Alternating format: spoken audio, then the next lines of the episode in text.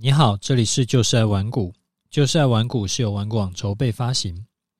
玩股网是全台最大的投资教学与资讯平台。成立 Podcast 是为了让更多投资人可以接受到正确的投资观念与技巧，成为市场赢家。我是楚狂人。这几个月大家做股票都辛苦了。今天想要跟你来聊一个很多人都呃时常会误会的事情啊，恐慌指数要怎么用？你很可能有已经有听过恐慌指数了，那媒体呢，他会讲说今天恐慌指数又喷了，所以大家要小心接下来的盘势很可能会崩跌。但其实恐慌指数啊不是这样子用的。你要是真的照媒体说的，看到恐慌指数喷出才去做空，或者是抛售股票，很可能你会空在低点，或者是卖在低点。第一个很容易让人家误会的点是，其实恐慌指数它并不是说很恐慌时才会大涨，如果是很喜悦的时候也可能大涨。这是因为啊，VIX 指数它其实原本的名名字啊是波动率指数，意思是如果之后大盘的波动率大增的话，也就是大涨大跌的话，VIX 指数就会上涨。反之，如果没有大涨大跌，而是整理的话，VIX 指数就会下跌。所以，并不是像一般人误以为的，VIX 指数跟大盘是完全反向的。其实这个道理很明显，你只要把 VIX 指数跟 S&P 五百指数对照一下，你就会知道了。那为什么大盘暴跌的时候，通常 VIX 指数会大诶会大涨呢？因为大盘暴跌啊，代表说波动率增加啊，所以波动率指数 VIX 就会大涨。所以你可以想象啊，如果大盘暴涨的话，VIX 这个波动率指数也有可能会大涨。那既然如此，为什么 VIX 指数会被叫成恐慌指数而不是惊喜指数呢？因为多头上涨的速度啊，通常比较慢。啊，累积累积的涨幅会比较大，而空头下跌的速度快，累积的跌幅会比较小。但是 VIX 指数它没有在看累积涨跌幅，它看的是波动率，也就是说多头慢慢涨，波动率不大，所以 VIX 就跌；空头快速跌，波动率就冲起来，VIX 就涨。啊，这是第一个。第二个会让人家误用的点是，其实 VIX 指数它没有预测未来的能力，甚至时常会过度反应。这个你自己去对照一下，你就会知道。S M P 的 VIX 去对照 S M P 五百，台指 VIX 去对照台股，你会发现其实没有什么价格发现的能力，通常就是同步。然后，如果啊，你看到 VIX 喷出去去做空或者是卖股，除非真的之后啊是出现那种其实很少出现的超级大空头，一直暴跌个没完，不然等到 VIX 喷出的时候，通常也是近期的低点，很快就准备要反弹了。好，第三个点是 VIX 这种东西啊，其实你把长期 K 线拉出来看。真的就只有遇到像啊，二零二零年三月那种大股灾的情况会有波段行情，而且其实很快就跌回去了。它绝大多数的时间它都在盘整，大盘涨个一两倍，VIX 指数也继续在平台整理而已。所以我们最后来小结一下：第一个，VIX 指数大涨，只代表说现在的股市波动大。不代表未来股市会一直跌。第二个，VIX 在大多数的时间都是平台整理，只有极少数极端行情的时候会大涨。所以说，你根本其实可以不需要去看这种数据。好，第三个，VIX 指数没有价格发现跟预测未来的能力。第四个，VIX 不是圣杯，你甚至可以直接把 VIX 当做杂讯来看，这个东西其实就呃可以完全不看，你也不会怎么样。好，这个是第一个想要跟你分享的。啊，另一个呢，我想要跟你聊的是说，这个是从有人家来问我的一个问题。我昨天呢、啊、也有先在我的 Telegram 频道有跟你分享了，因为这个观念蛮重要的，所以说我就特别在节目里面再讲得更详细给你听。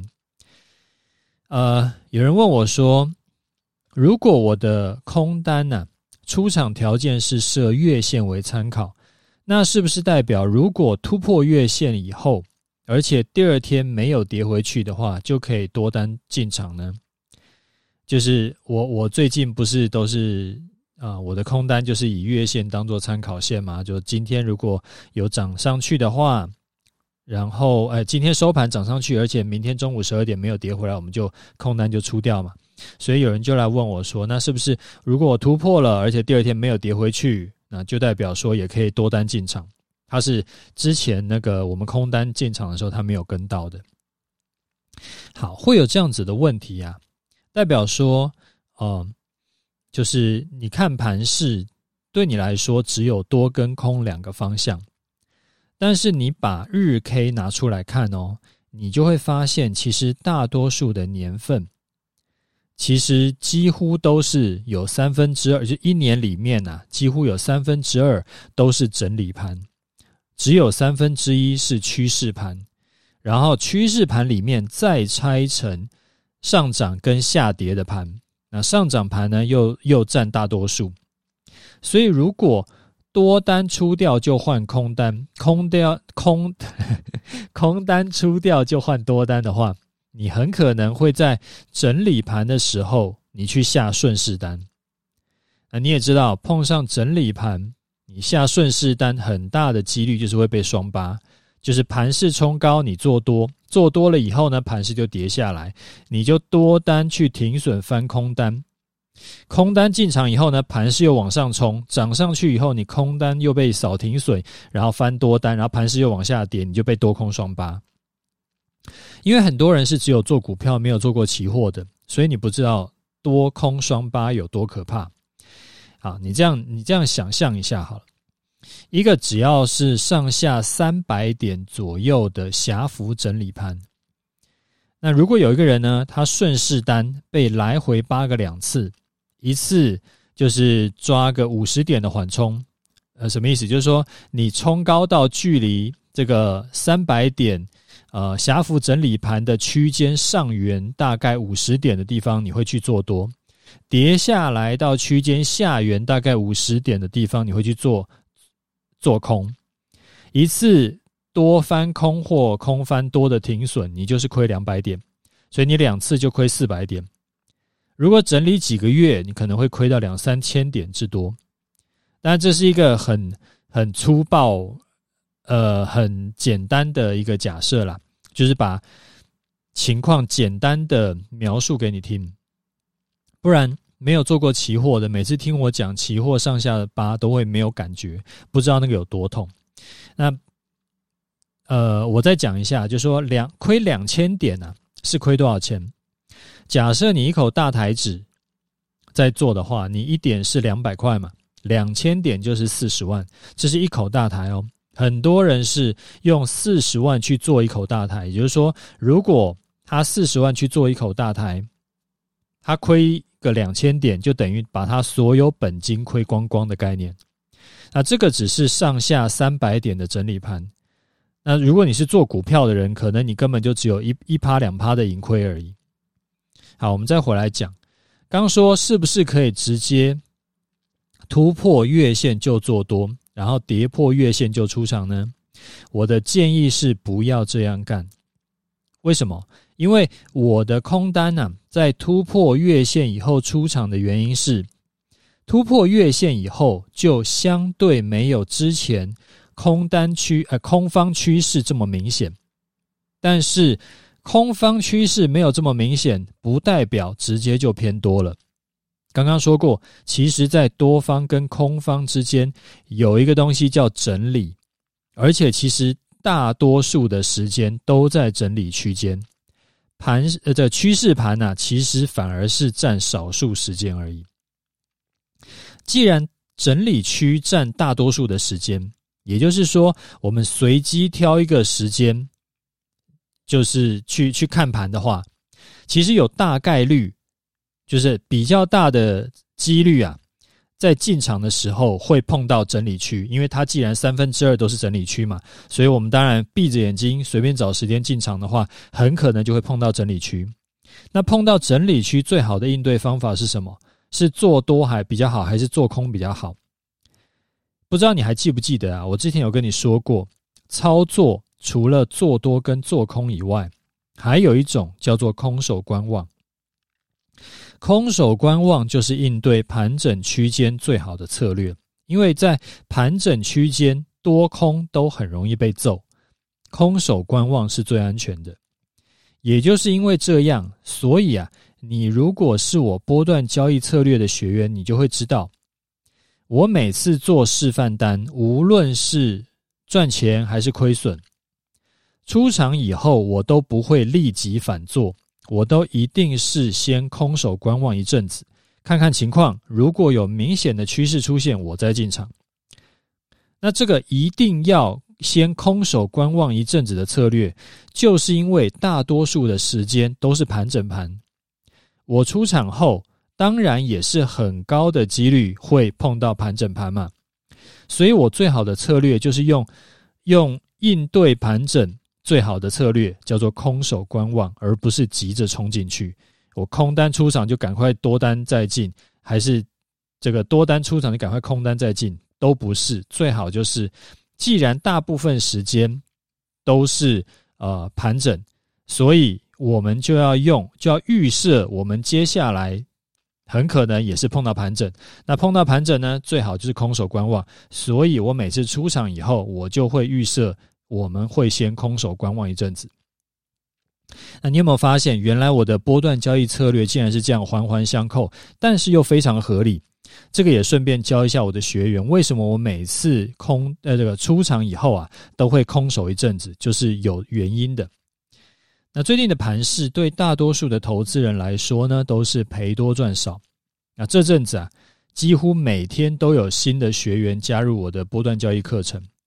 我想可能是终于想通了，发现说，哦，我过去两年讲的原来是真的，在大多头的时候，就是无脑多赚最多嘛。但是只要空头一来，之前无脑多乱开杠杆的，全部都会赔光。这所谓凭运气赚来的钱，最后都会凭实力赔回去。好，再提醒一次，我讲了很多很多次的观念，你一定要有多种的。投资策略互相搭配，不要单压这个，不要重压单单一个股，然后要有做多跟做空的策略，要有顺势交易策略跟逆势交易策略。好，这边再展开一下哈，我的两套课程呢，终极波段交易策略就是顺势交易策略，而终极投资组合策略就是比较高级的逆势交易策略。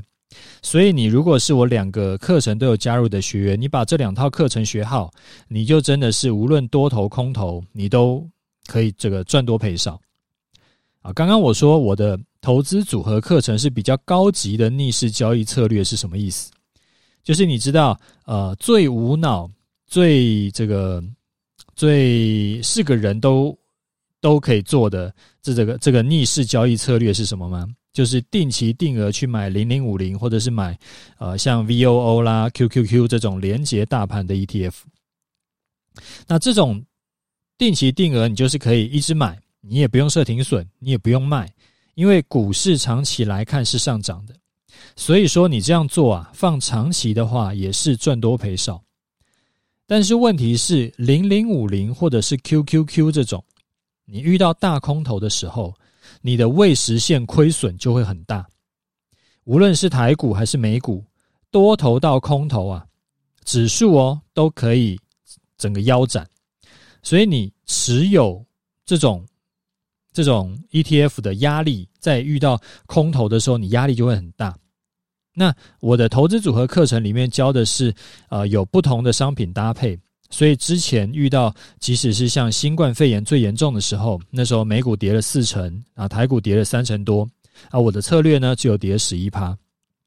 那金融海啸，美股台股都跌了五六成以上，那我的策略呢最多只有跌十八趴。所以跌幅只有三分之一，那当然持有的压力就会小很多嘛。你看赔十几趴跟赔四五成、五六成，那个压力真的是差太多了。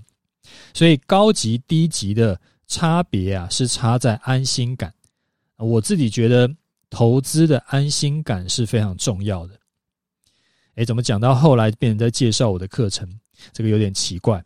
好啦，反正最后总结一下，我是要跟你讲啊，除了上涨下跌的这种趋势盘以外，还有三分之二的时间呢，其实是盘整盘。那在盘整盘最好的应对策略就是空手观望，你不要进场，你就已经赢一半人了，不是赢一半人，你可能赢了八成人了。啊，你可能会想要问说，难道不能趋势盘的时候顺势操作，盘整盘的时候买低卖高，啊，高空低补就是逆势操作吗？啊，基本上没有这么神的啦，不用去追求这种做不到的事情，因为是趋势盘还是盘整盘，都是事后回头再来看，你才会知道哦，原来前阵子走的是趋势盘，前阵子走的是盘整盘，你当下是不会知道的。所以你不会知道，我现在这一刻我应该要用顺势单还是逆势单操作。那在盘整盘的时候，就是尽量不要去亏损，然后趋势盘的时候再连本带利赚回来，这个是一个可以做得到的这个大赚小赔的策略。那最后还是要感谢各位学员的支持啊！还记得一开始我只是很单纯的要做示范单给大家看嘛？啊，想说，呃，那时候一开始的目的是说，我想要呃证明一下，简单的策略呢，还是可以赚多赔少。所以我的就是用我的策略，然后提前预告我明天要怎么做，后天要怎么做。结果做了一阵子之后啊，因为绩效还真的不错，就有很多很多人来敲碗说要我，呃，希望我可以整理成完整的课程来卖啊。不知道你还记不记得，我当时还在节目里有跟你分享，说我纠结很久，到底要不要把它做成课程，因为准备课程很累。后来熬不过大家，然后就才花了好几个月的时间，把它一个一个把它做成课程。诶，没想到还卖得不错，到现在也卖了接近一千份了。啊，这个也感谢各位学员的支持。啊，目前收到的学员反馈呢，大多是很正向的，我觉得。呃，能够帮学员赚到钱呢，我就觉得很开心。好，你如果有觉得我的节目对你有收获啊，你多分享给你的亲朋好友，然后也麻烦来我节目给个五星，留一下心得感想给我，这个对我很重要。好，我们来看一下这个听众的回馈哈。好，第一位听众他说：“啊，楚丹你好，五星先奉上。”啊，想要请教您一个最近很红的新闻，就是呃，网红九妹呢买台积电买在六百多块被套住，啊，现在说赔了一一台小牛，这件事情不知道以您身为投资高手的角度来看，您有什么想法？好，呃，先谢谢你的五星哈，啊，这件事情我会这样看。你如果是我的长期听众啊，你应该就会知道，我是我自己是比较不建议去长报单一个股啦。原因是说，长期来看啊，没有哪一档股票可以持续走强，都是后来都会挂掉。例如说像 GE 啦，例如说像 Netflix 啦，都是很强很大的公司嘛，但是后来。呃，股价就掉，都跌掉七八十趴以上。那台积电呢？我自己是有经历过台积电从两百二跌到三十几块那一段，所以啊，我后来就不太相信说什么呃长期抱个股这件事情啊，取而代之的，我会觉得抱波段赚价差要更适合我。好，这个这边可以展开说一下哈，就好像我刚刚说的顺势策略跟逆势策略，你想要赚股票价差，这一种就会比较偏向顺势策略，然后买了以后就不卖，越跌越买的这种比较偏向逆势策略。大部分单一个股会比较适合做顺势策略，因为抱久了，我刚刚讲抱久了，大多都会坏掉嘛，都会弱掉。尤其是产业变化很快的科技股。那产业变化比较慢的这种传产股，或者是呃不会倒闭的这种连结指数的 ETF 呢，它比较适合逆势操作策略。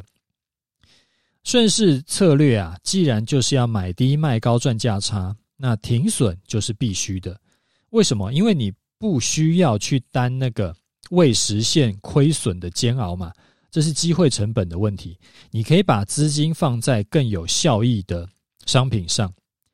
停损有分两种，一种叫做赔了钱停损，一种叫做赔了时间。那其实也应该要停损，因为这档股票如果一直卡在这个价位，哎，这个价位一直卡在这个价位，卡个几年，你的资金就等于是卡死在这档股票上面，你就失去了从别支股票赚钱的机会。那可能有人会想问我说，呃，这个。因为台积电呢，不是一般的股票，它已经确认了近三五年都会很好，它的订单会接不完，而且它是一家诚实的公司，所以说未来一定会涨到一千块以上。未来的股价怎么走啊？这个我不知道，也没有人可以保证，因为台积电近三年五年订单接不完这件事情，它叫做全台湾的散户都已经知道了。而且也已经很多人都已经进场了。我查了一下，台积电的股东人数啊，竟然超过一百三十五万人，这个几乎是人手一张啊！我只是就投资策略来跟你讨论，如果是赚价差的，让自己亏损超过十几趴，这个对我来说就太多了。你像我说的是刚刚讲那个，呃，买在六百多块，然后现在已经跌到今天是五百出头了嘛。就是亏了十几趴了，这个对我来说就太多了。我之前有跟你分享过，我单一投资亏损，就单一笔的投资亏损不会超过我本金的两三趴以上。那投资这种东西啊，其实有分很多门派，也没有哪一个门派是标准答案。有的时候这个门派有赚钱，有的时候那个门派赚钱。所以呢，我就只能就我自己操作呃二十几年的经验。然后到目前为止都还没死在市场的这个这个情况来看，那我的投资呢，向来是比较保守的，所以说我的看法很可能会对于那种习惯于积极型投资或者是手中也持有台积电的人来说啊，会没有很好听。如果你是这种人，反正诶也没关系啊，你就挑你自己喜欢听的听吧。那我自己的投资习惯的好处是很难死，无论发生任何事情，以年度来看，就是一整年来看，我的资产几乎都是成长的。我印象里面没有哪一年，就是近近十年吧，就是印象里面没有哪一年我的资产是这一年走完，结果是变少的。那坏处，这是好处啦，坏处就是就算再来一次。二零二零年的这种历史性的大涨，我也不会像那种少年股神一样，可以一次翻个十倍，因为我就是比较保守。那保守的操作不可能一年翻十倍，这个就是取舍了。我选择比较适合我的方法，但是我没有说这个东西是一定是正确的方法，因为正确与否，这个也是要看每个人的定义不一样。好。呃，再来一位听众，他说：“楚大您好，五星推好节目，我很喜欢听您分享投资以外的内容。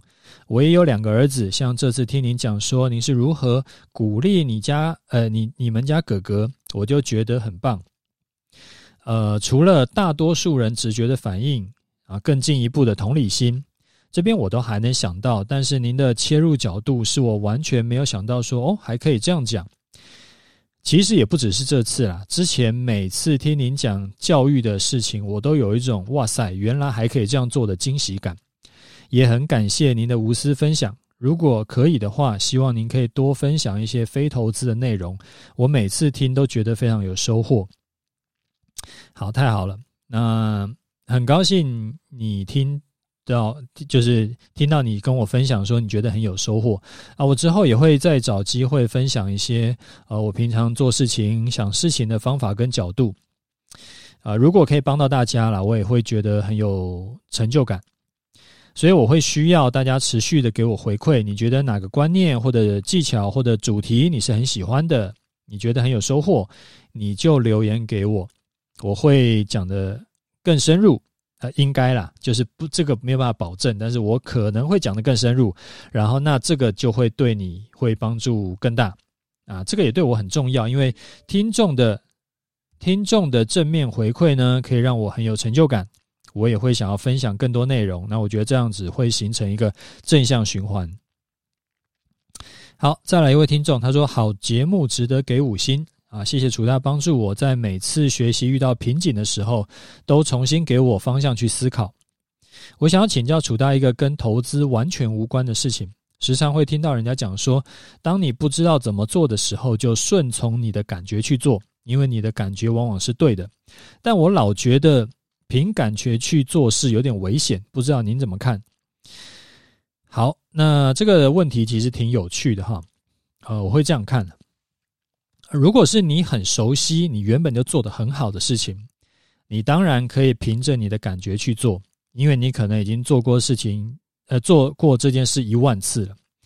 啊，举个例子哈，例如说像流川枫啊对战丰裕的那一场比赛。他不是闭着眼睛罚球都罚进吗？啊，他是说那是因为他已经投了一百万颗球的关系。所以，如果你是这种已经练到烂熟了，你一直以来都做得很好，你当然可以凭感觉去做，因为这个叫做肌肉记忆。但是很多时候，你做决定其实不是这种状况的。例如说，要不要跟这个女生分手？除非你真的是情场老手，你身经百战。不然你不太可能有几百上千次的分手经验，让你可以完全不用思考就做出正确决定。所以这个时候你就不适合凭着感觉做，感觉做做决定，因为做错决定的几率很高。同理可证，像是要不要报考这个学校，要不要应征这家公司，要不要跟老板翻脸，这种情况都不适合凭感觉做，跟呃凭感觉走。因为这个跟凭运气、跟拼人品差不多，是非常不靠谱的。那以投资来说呢？其实这个跟投资也是有关系，不是说跟投资无关。以投资来说，如果你是认真的投资人，或者你的经验很丰富，就像我之前说过的，你甚至已经看过上万张的 K 线图了，那已经练出很不错的盘感。那你在呃。看到现行的时候，其实可以很自然的就套入你脑中曾经碰过的某一天、某一个、某一个 K 线图，很自然就会跳出接下来最有可能的走法。所以，如果你有练出这种盘感呢，你就可以凭感觉去做。但是，如果你之前是没有下过苦苦功的，你没有练出盘感的，你就不应该凭着感觉做。尤其是投资这一块，因为成功的操作其实十之八九都是反人性的。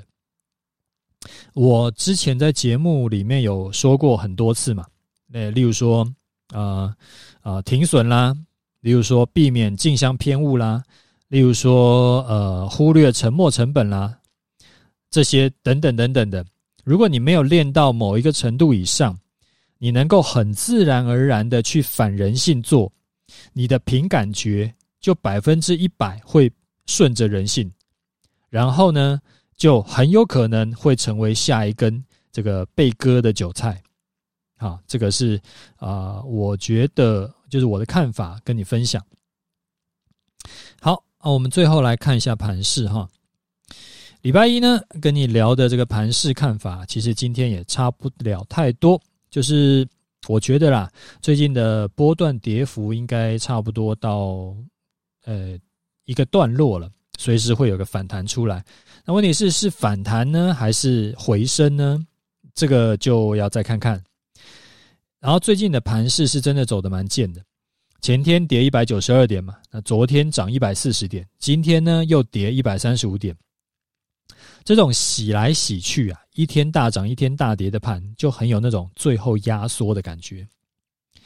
但是压缩完以后会往哪边走？其实现在整个市场的方向根本就还没有出来。为什么这样说？你看美股也是这样，最近的利多利空啊，都逐渐钝化了。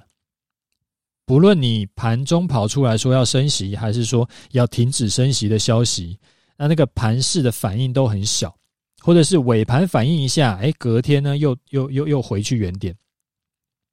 所以虽然呢、啊，我在短线上是乐观看待，说即将要反弹，那目前我是还没有打算要冲进去去抢反弹。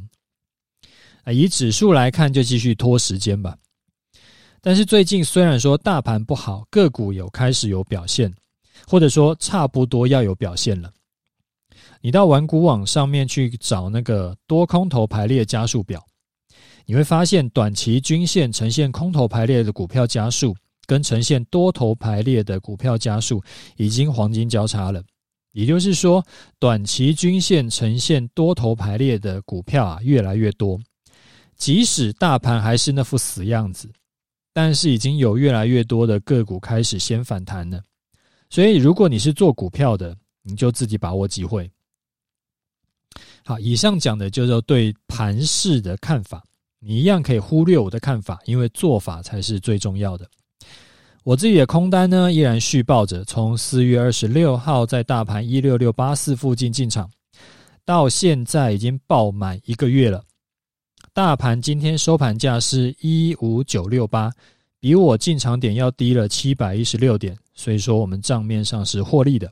虽然说还没出场啦，出场条件依然是如果之后某天收盘突破月线，而且隔天中午十二点没有跌回去，我们就空单出场。那今天早上的高点呢，是有超过月线一点点，呃，虽然说尾盘有跌回去。但是我还蛮期待我这笔单可以早日满足两个出场条件，让我可以落袋为安。不然最近每天都在月线附近上上下下，那搞得我每天收盘啊都还要再看一眼啊。最近我呃就是连收盘看一眼这件事情都有点懒。那出场以后呢，还不急着买多单，因为刚刚我们才分享过嘛。我这一派呢就是。